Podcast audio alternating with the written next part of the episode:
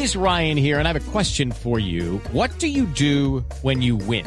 Like, are you a fist pumper? a woohooer, a hand clapper, a high fiver. I kind of like the high five, but if you want to hone in on those winning moves, check out Chumba Casino. At ChumbaCasino.com, choose from hundreds of social casino style games for your chance to redeem serious cash prizes. There are new game releases weekly, plus free daily bonuses. So don't wait. Start having the most fun ever at ChumbaCasino.com. No purchase necessary. BGW. Void were prohibited by law. See terms and conditions. 18 plus. Para hablar de este y de otros temas internacionales, como siempre tenemos a nuestra querida María Teresa que nos acompaña regularmente aquí en Sala de Prensa Blue y en Noticias Caracol para hablarnos de los, de los temas de la geopolítica internacional. Teresita, ¿cómo está? ¿Cómo le va este domingo?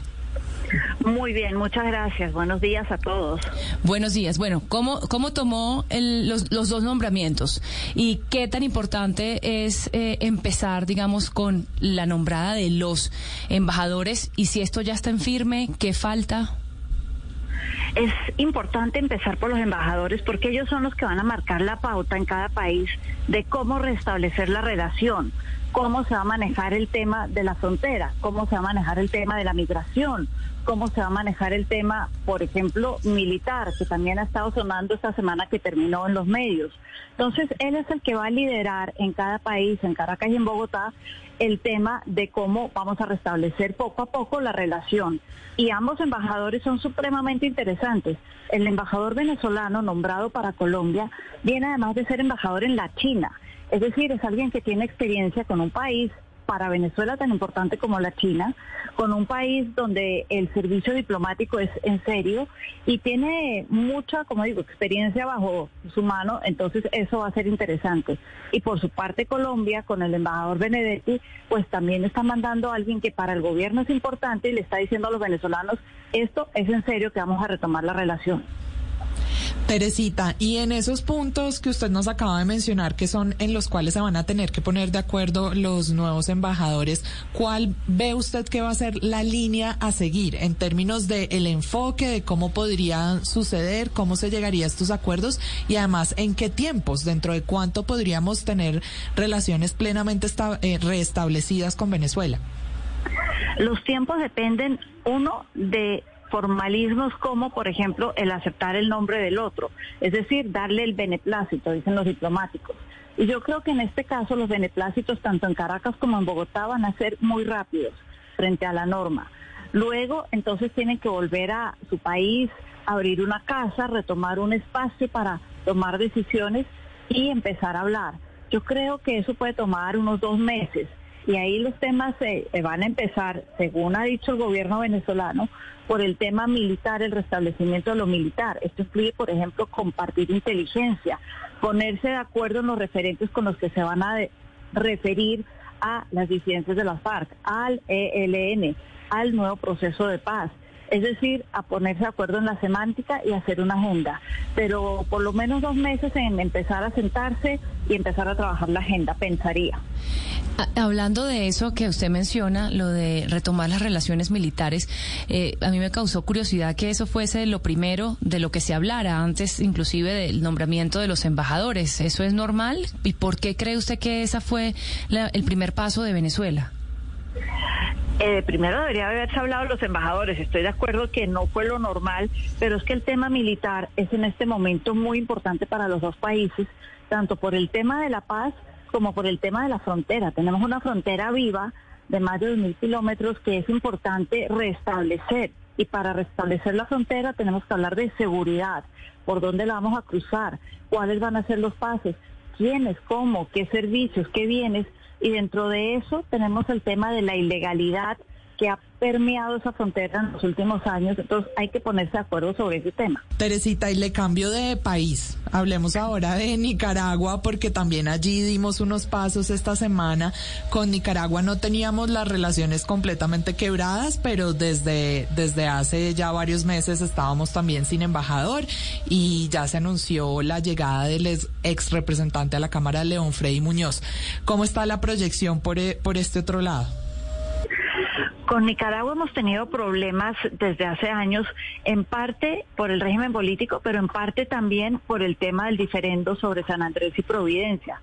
En ese sentido, habíamos eh, estado cautos como Nicaragua, pero cuando ya, por ejemplo, para las últimas elecciones, el tema de los derechos humanos, de la oposición a Ortega, del encarcelamiento a cualquier opositor que tuviera para las elecciones, llevó al gobierno colombiano a decir no podemos estar de acuerdo con un régimen así y llamar al embajador al país. Cuando uno llama a un embajador a consultas al país de origen y no lo vuelve a mandar al país donde estaba embajador, es un mensaje al otro diciéndole, oiga, lo que usted está haciendo a mí me parece que está tan mal que ni siquiera voy a dignar tener un representante allá. Eso fue lo que pasó. Y ahora entonces el mensaje que estamos mandando es, mire, le va a mandar un embajador, hablemos. Yo creo que el mensaje sobre todo detrás de todo esto es, hablemos en vez de aislarnos. Teresita, bueno, yo voy a desordenar un poquito aquí la agenda porque quiero aprovechar que está con nosotros para hablar del tema que estábamos hablando anteriormente y es las conversaciones con el ELN, porque en Estados Unidos se, se avecinan unas elecciones en las que posiblemente los republicanos van a, van a recuperar las mayorías en el Congreso, posiblemente, y, y Colombia está en unos nuevos acercamientos con Cuba y yo quería preguntarle qué efecto podría tener esto en nuestras relaciones con Estados Unidos, si podría que estén viendo Step into the world of power, loyalty, and luck. I'm gonna make him an offer he can't refuse. With family, cannolis, and spins mean everything. Now, you wanna get mixed up in the family business. Introducing The Godfather at Choppacasino.com. Test your luck in the shadowy world of The Godfather slot. Someday, I will call upon you to do a service for me. Play The Godfather now at Choppacasino.com. Welcome to the family. No purchase necessary. VGW Group. Void where prohibited by law. 18 plus. Terms and conditions apply. Con preocupación lo que está pasando entre Colombia y Cuba con el tema del ELN. El tema de los procesos de paz con Estados Unidos es interesante en este gobierno. Por un lado, voy a empezar por los republicanos, que ya han dicho que a Colombia le van a quitar toda clase de ayudas, ayudas militares, ayudas políticas, ayudas económicas, si empezamos a hablar con lo que ellos ven como terroristas y enemigos, porque es que uno no habla con los terroristas. Pero por otro lado, a Estados Unidos demócrata y sobre todo les cuento algo, al Estados Unidos demócrata de Samantha Power, la que estuvo aquí esta semana que termina en la posesión del presidente Petro, el tema humanitario y el tema de los procesos de paz les gusta y son apoyo para importante para el gobierno de Colombia en ese sentido. Entonces hay una división en Estados Unidos entre demócratas y republicanos que además no es nueva, viene desde hace décadas en cómo ven ellos los problemas de América Latina podríamos decir que hace décadas ellos hablaban de, ah, es que esto existe porque el comunismo es malo y por eso hay guerrilla en América Latina y son terroristas, diríamos hoy, hay que acabar con ellos. Otros llevan décadas diciendo es que esos problemas existen porque hay unas brechas socioeconómicas que hay que subsanar y no vamos a meter el tema de violencia en la ecuación. Ese es un debate que lleva décadas dándose en el Congreso americano. Lo que sí es cierto es que las elecciones de noviembre van a definir cuál de estas dos versiones van a aplicar a Colombia y van a estar mirando con lupa el proceso del ELN en Cuba.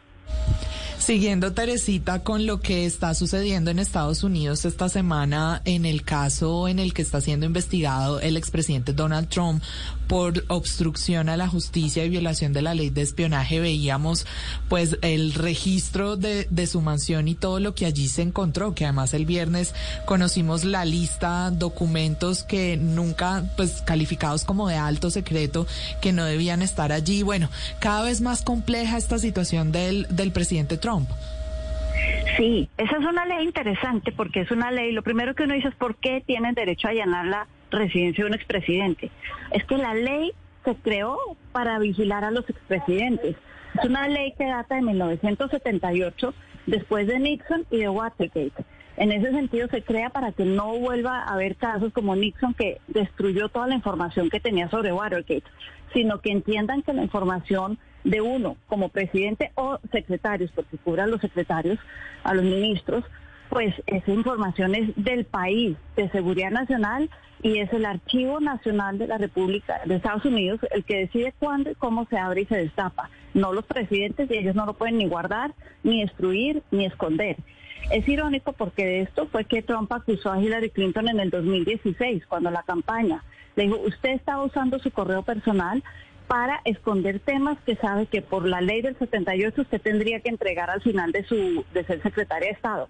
Entonces, él la acusa de eso y vuelve y cuatro años después, él se queda con los documentos que él cree son importantes y no los devuelve.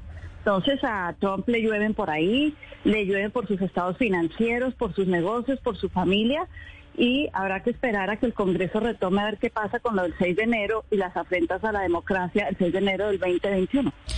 Pero sin duda esto le ha dado un nuevo ímpetu y ha, vuelto nuevamente a poner a Donald Trump en el foco y él ha aprovechado el momento, ¿no? En, en sus redes sociales, en su red social, en Truth Social, en estos días publicó un video que parecería un video de campaña. Eh, pareciera que esto está dándole además un impulso porque mucha gente ha salido a protestar, a apoyarlo y a decir que esto una cacería de brujas, eh, digamos, de, haciendo alusión a lo que él mismo insinúa. ¿Usted qué piensa? ¿Esto está teniendo algún efecto en la campaña, en una campaña prematura presidencial de Donald Trump nuevamente? Claro que sí. Acá vemos dos cosas. Uno, una campaña que él está aprovechando. Es que para los políticos que hablen bien de ellos es maravilloso. Que hablen mal de ellos, que es artera, pero bueno, están hablando. Que no hablen de ellos es la catástrofe. Entonces, en ese sentido, Trump está aprovechando. Y si miramos en las pancartas de quienes han salido a apoyarlo esta semana, hay unas que dicen eh, mantengamos América grande, pero las nuevas, que era un poco lo que venía de la campaña pasada, Let's Make America Great, hagamos de América grande otra vez. Pero las nuevas que están saliendo dicen salvemos América, dando a entender que en los últimos cuatro años o los últimos dos años, pues América se fue para abajo y hay que volverla a salvar. Entonces sí está empezando una campaña presidencial. Bueno, para alquilar balcón, como casi todo lo que sucede en la política interna de los Estados Unidos, y lo que tiene que ver con Trump. Y lo que tiene que ver con Trump, sobre todo, es casi una serie de televisión en vivo y en directo que estamos viendo continuamente. Muchísimas gracias, Teresita, por acompañarnos en Sala de Prensa Blue. Reina Juliana, un gusto y acabas de disfrutar el fin de semana. Un abrazo. Bueno. Esto es Sala de Prensa Blue. It's time for today's Lucky Land horoscope with Victoria Cash. Life's gotten mundane, so shake up the daily routine and be adventurous with a trip to Lucky Land. You know what they say. Your chance to win starts with a spin. So go to LuckyLandSlots.com to play over 100 social casino-style games for free for your chance to redeem some serious prizes. Get lucky today at LuckyLandSlots.com. Available to players in the U.S., excluding Washington and Michigan. No purchase necessary. VGW Group. Void or prohibited by law. 18 plus. Terms and conditions apply.